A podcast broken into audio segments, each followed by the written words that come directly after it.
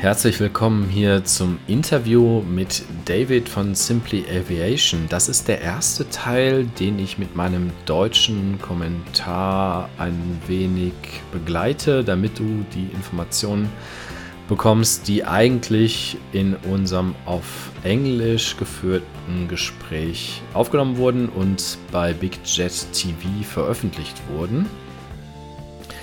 Wir sehen jetzt hier noch das Intro und das ist schon die Stelle, wo ich David zum ersten Mal kennengelernt habe. Man sieht ihn da auch mit dem blauen Hemd in der Mitte sitzen. Das war die Pressekonferenz von Qatar Airways und wir haben uns dort dann verabredet für den Austrian Airlines Stand und dort zum Interview. Servus and a very warm welcome. We're today on the ITB Berlin in the corner of Austrian Airlines. My name is Denise and now I want to introduce Thomas and David. Jetzt lasse ich mal die Denise hier äh, aussprechen, denn die hat ganz, ganz toll das Intro gemacht. Leider hatte ich jetzt erst im Nachhinein im Video die Gelegenheit, mich dafür nochmal zu bedanken. Ich habe das zwar nach der Folge dort auch vor Ort gemacht, aber hm, in der ganzen Aufregung habe ich da vergessen, das im Video zu machen. Dafür möchte ich mich nochmal entschuldigen. Insgesamt ja eine ganz, ganz tolle Betreuung dort am Stand von Austin Airlines. Ganz am Anfang spreche ich mit David nochmal, also David nimmt er sich ja im Deutschen und David im Englischen spreche mit ihm über diese Pressekonferenz von Qatar Airways, dass die wirklich beeindruckend groß war und da auch mit äh, seiner Exzellenz Mr. Akbar al-Baker, dem CEO, eine ganz charismatische Persönlichkeit vor Ort war, die diese Konferenzen immer sehr, sehr kurzweilig hält und ich war auch überrascht, dass, also dann war ich eigentlich gar nicht mehr überrascht, dass eben 200 bis 300 Journalisten aus aller Welt das Ganze besucht haben. Das war also komplett ausgebucht in dieser einen ITB-Halle, weil er einfach auch sehr viele Informationen preisgibt, was die Zukunft betrifft. Er hat auch was äh, Politisches über ja, das Embargo von Katar äh, mitgeteilt und äh, natürlich auch über die neuen Pläne mit Air Italy gesprochen. Also da war für die Luftfahrtjournalisten doch eine ganze Menge dabei. Die nächsten Themen, die ich dann mit David besprochen habe, das waren dann äh, natürlich diese Kennenlernfragen, die man am Anfang hat. Zunächst mal wollte man natürlich wissen, äh, wie oft ist er eigentlich schon in Berlin auf der ITB gewesen. Da habe ich erfahren, dass das ist das zweite Mal. Und weil er aus Wien in Österreich kommt, haben wir natürlich direkt am Anfang über Austrian Airlines gesprochen und da hatte ich im Hinterkopf, dass dort vor kurzem bei Simply Aviation auch ein Trip-Report vorgestellt wurde. Da ging es nämlich mit einer 777, einer Boeing 777 von Wien nach Frankfurt und dort hat Simply Aviation dann die Business Class vorgestellt. Da haben wir kurz drüber gesprochen. Im weiteren Verlauf hat er mir dann noch verraten, welche Zielgruppe mit seinem Kanal angesprochen werden. Da sind also normale Urlauber, Business Traveler und äh, ja, weiß nicht, ähm, Meilenkunden dabei. Aber er hat mir eben auch mitgeteilt, dass ein Schwerpunkt auf der Economy Class liegt und dort nicht die vorderen oder die besseren Exit-Plätze, sondern dass sie sich selber auch meistens die normalsten Plätze aussuchen, um besonders objektiv über die Trips berichten zu können, damit jeder Reisende eine realistische Einschätzung bekommt. Im späteren Verlauf des Gesprächs haben wir dann auch recht intensiv über BigJet TV gesprochen, denn das kannte er zwar, aber wusste nicht genau, wie da eigentlich das Businessmodell ist oder auch der Sinn dahinter. Und das habe ich ihm dann in zwei Teilen relativ gut und ausführlich erklären können und freue mich auch, dass er da so interessiert war und dass er die Fragen gestellt hat. Also wirklich an der Stelle ein guter Einstieg. Da konnten wir wirklich dann unsere Informationen gegenseitig zuspielen. Dafür hat er mir auch ein bisschen was über Simply Aviation verraten. Ich habe erfahren, dass es noch zwei weitere Personen gibt, die dort mitmachen. Das ist nämlich einmal der Felix, der auch aus Österreich kommt, und der Simon aus Schweden. Und das ist wohl offenbar derjenige, der die meisten Flüge von denen macht. Dazu aber später noch mehr. Und ähm, ja, meine Fragen zum Thema Einnahmequelle oder Sponsorship, die hat er auch sehr ausführlich beantwortet, war also in keinster Weise da irgendwie pikiert, dass ich danach frage. Die Fragen kommen halt relativ häufig und Simply Aviation will wohl sehr transparent dabei sein und da hat er mir das auch nochmal genau erklärt. Er ist ja im Moment Student, erst im zweiten Semester. Und die Einnahmen, die dort generiert werden über zum Beispiel YouTube Advertising, die werden halt für Flugtickets ausgegeben, um dann die Trip Reports machen zu können. Das ist im Moment so das Modell dahinter. Klar werden die auch eingeladen und je größer dieser Kanal wird, umso häufiger werden sie natürlich auch eingeladen. Aber so wie ich das verstanden habe, müssen die einen großen Teil selbst bezahlen. Das hatte mir ja auch der Stefan von globaltraveler.tv erzählt, dass er im Moment eher in so einer Phase ist, also das war ja vor einigen Monaten, wo er das äh, mir gesagt hat, dass die dann relativ viel dafür auch dann bezahlen und suchen nach günstigen Tickets. Also hier Simon in dem Team scheint derjenige zu sein, der sich damit auskennt. Und ja, so kann man eben auch objektiv sein. Das finde ich eigentlich ganz toll. Simply Aviation ist wohl 2011 als Planespotting-Kanal gestartet und vor drei Jahren gab es eine Neuausrichtung, erfahren wir hier dann im nächsten Schritt. Und dann haben wir auch noch mal ganz kurz über dieses neue Format gesprochen. Das ist die Aviation News, die David in Englisch macht. Und da wollte ich von ihm mal wissen, wie er eigentlich diese Karten macht, die da drin sind. Die begeistern mich immer wieder. Und äh, da hat er auch was dann später dazu gesagt, wie er das herstellt. Die Aufgabenverteilung, ja, jetzt habe ich, frage ich gerade nach äh, wer macht was. Da hat er mir dann in diesem Teil dann noch erzählt, wie die Aufgaben innerhalb dieses Teams verteilt sind. Wenn wir ein bisschen weiter vorspulen, dann erfahren wir noch was über das Equipment. Das ist, glaube ich, auch so eine Standardfrage, die mal viele Leute wissen wollen. Äh, was für eine Kamera benutzt du? Da hat er mir was zu gesagt. Wir haben über das Lichtproblem äh, innerhalb der Flugzeugkabine gesprochen. Und dass das so ein bisschen anders ist zu den Planespottern, die eben draußen stehen. Da haben wir ja nicht das Thema Licht so im Fokus. Wir sind immer tagsüber da. Für uns ist das größere Problem, eine Kamera zu haben, die einen sehr guten Zoom hat und wie man jetzt leider hier auch im Bild sieht, äh, keinen schwankenden Autofokus.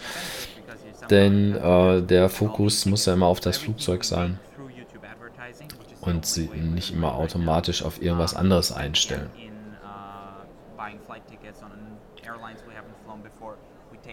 Dann habe ich mich selbst schon länger gefragt, wieso denn der David als Österreicher so gut Englisch spricht. Man merkt das in den ja, englischsprachigen Episoden oder Folgen von seinem Kanal überhaupt nicht. Man kann gar nicht identifizieren, wo kommt er eigentlich her. Er spricht so ein äh, ja, sehr klares Schulenglisch oder ja, akzentfreies Englisch und ähm, die Frage hat er mir auch beantwortet, indem er nämlich äh, großer USA-Fan ist und ab dem Jahr, wo er zwölf Jahre alt war, hat er wohl sehr, sehr viele DVDs, Serien und Filme auf Englisch mit Untertitel geguckt. Und ja, so hat er sich das eigentlich, diese Aussprache und die Vokabeln selber beigebracht. Also fand ich sehr stark, ähm, dass er mir das so erzählt hat. Ich dachte, der wäre vielleicht mal irgendwo bei einem Auslandsjahr gewesen oder irgendwie, weiß nicht, was man da machen kann, Schulaustausch, aber war gar nicht so. Dann ist ja sehr charakteristisch, auch hier im Video zu sehen, dass er eigentlich immer diesen Hut auf hat. Ähm, da bin ich auch sehr froh, dass er mir die Frage beantwortet hat und dann nicht irgendwie pikiert war, warum ich das, äh, den, äh, diese Hutfrage stelle. Man with the Head haben wir auch in der Big Jet TV Community. Da gibt es einen ähm, Mike aus Amsterdam, der ist eigentlich unser Mann mit dem Hut. Ähm, das habe ich da auch noch mal kurz erzählt. Das hat aber auch eine ganz andere Geschichte.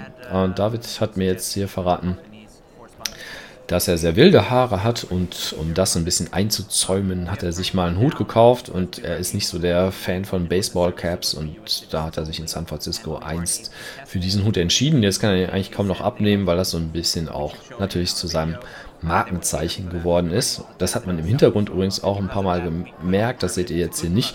Als wir das Interview geführt haben, sind immer wieder Leute auf diesen Stand von Austrian Airlines gekommen und haben Bilder gemacht, Videos gedreht, weil sie ihn wohl offenbar erkannt haben. Ich nehme an, nicht, dass das wegen mir passiert ist, sondern wegen dem mittlerweile sehr, sehr bekannten David. Uh, ja, die Frage nach der, was denkt deine Mutter über das, was du da machst, ja, die wird mir auch oft gestellt. Die, was meint denn deine Mutter, was du da machst, womit verdienst du dein Geld? Und ähm, die Eltern kennt man ja, die fragen immer, du stellst dich da jetzt stundenlang an den Flughafen, was bringt das denn? Aber da scheinen seine Verwandten und Bekannten eigentlich auch Fans zu sein, die auch seine Folgen regelmäßig sehen. Und die haben da schon verstanden, was der Sinn dahinter ist. Ist ja nicht bei all denjenigen so, die im Online-Gewerbe oder im Videogewerbe was machen, dass die Verwandten da Verständnis dafür haben. Aber ich habe hier den Eindruck, dass der David da mit seinen Leuten gut im Boot sitzt und alle mit einbeziehen konnte. Ja. Ja, zu den Standardfragen, die es ja eben auch gibt, wenn man jemanden kennenlernen möchte, ist ja im Bereich Aviation ist immer, ja, was sind so deine Lieblingsflughäfen, was sind deine Lieblingsfluggesellschaften oder Flugzeugtypen? Und da hat er ähm, auch recht ausführlich drauf geantwortet. Erfahren haben wir, dass er ein Fan von All Nippon Airways ist, aber das auch nicht immer so wahrnehmen kann, weil er am liebsten in die USA fliegt und da kommt er halt von Europa mit All Nippon nicht so leicht hin. Ähm, das ist so ein bisschen das Dilemma. Leicht erschrocken war ich dann, als er mir ganz klar gesagt hat, dass der A380 alles andere als sein Favoritenflugzeugtyp ist was wir ja in der Community von Big Jet TV eigentlich immer abfeiern. Ja, also wenn dort ein A380 oder ein Boeing 747 erscheint, die größten Passagierflugzeuge im Moment, dann wird das ja wirklich mit Daumen hoch begleitet. Es ist sogar so, dass Jerry und Johnny ihre Kommentare dann einstellen während, des, während der Übertragung. Und der A380 ist eigentlich ein super Flugzeug. Ich habe leicht auch das Fluggerät verteidigt, konnte aber auch dann gegen sein Argument, das ich gar nicht so schlecht fand, nicht viel sagen, denn das hatte ich dann auch so erfahren. Der A380 hat nämlich an den Fensterplätzen relativ viel Platz, sodass man eigentlich kaum richtig aus dem Fenster gucken kann. Und wenn man sich dann an die Wand lehnen möchte, zum Beispiel mit einem Kissen, dann passt das gar nicht. Oder man muss sich eine neue Technik mit dem Ellbogen überlegen. Und das sieht er als Nachteil an und muss ich auch sagen, nicht ganz so easy. Man braucht eigentlich diese Sitze, die die umklappbaren Kopfstützen haben, um da sich auch in den günstigeren Buchungsklassen recht komfortabel zu platzieren über einen längeren Zeitraum. Ja, weil er Experte aus Wien ist, haben wir natürlich auch das Thema Flughafen Wien angesprochen. Da ging es dann auch um Alternativen zu Wien, wie zum Beispiel der Airport Bratislava. Wir haben erfahren, dass er mit Georgian Airways nach Tiflis demnächst fliegt, äh, fliegt von Bratislava, dass der Flughafen nur 50 Kilometer von Wien entfernt ist. Und das fand ich alles so, ja, ein paar Insights aus einer Flugregion, mit der ich mich nicht so häufig beschäftige. Schwerpunkt ist ja Deutschland, aber eben auch Schweiz und Österreich sollen nicht zu kurz kommen. Deswegen bin ich sehr froh, dass jetzt hier die Austin Airlines mit dem Stand und dem David als Österreich-Experten mal, äh, ja, dass ich die treffen konnte. Am Schluss sprechen wir noch über die Simply Aviation Zahlen, also wie viele Abos hat er denn jetzt eigentlich, wie welche Abrufzahlen sind da, wie viel Zahlen pro Format sieht er da? Und das hat er alles ganz objektiv beantwortet. Man kann man auch teilweise nachlesen, selber finden.